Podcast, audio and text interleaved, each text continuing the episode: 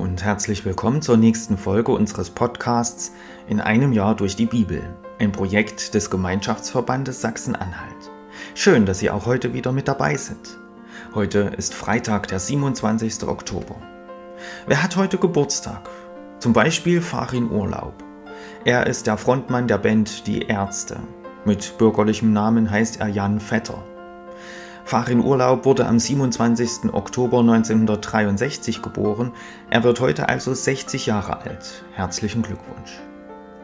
Was ist in der Geschichte an diesem Tag passiert? 27. Oktober 1682.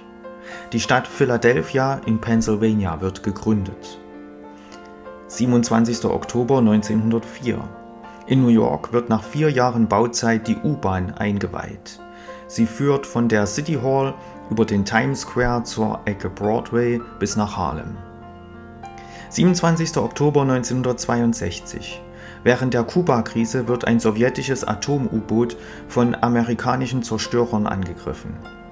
Wassili Alexandrowitsch Archipow, einer der Offiziere an Bord des U-Boots, weigert sich ohne weiteren Befehl aus Moskau, nuklear bestückte Torpedos abfeuern zu lassen.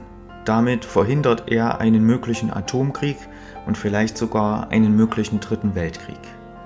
Und 27. Oktober 1991. In Polen finden die ersten freien Parlamentswahlen seit 1930 statt. Ich lese uns die Losung für den heutigen Tag vor. Sie steht bei Psalm 27, Vers 1. Der Herr ist meines Lebens Kraft. Vor wem sollte mir grauen? Und der Lehrtext aus Philippa 4, Vers 13. Ich vermag alles durch den, der mich mächtig macht. Nun wünsche ich Ihnen viel Freude mit den heutigen Beiträgen und einen gesegneten Tag.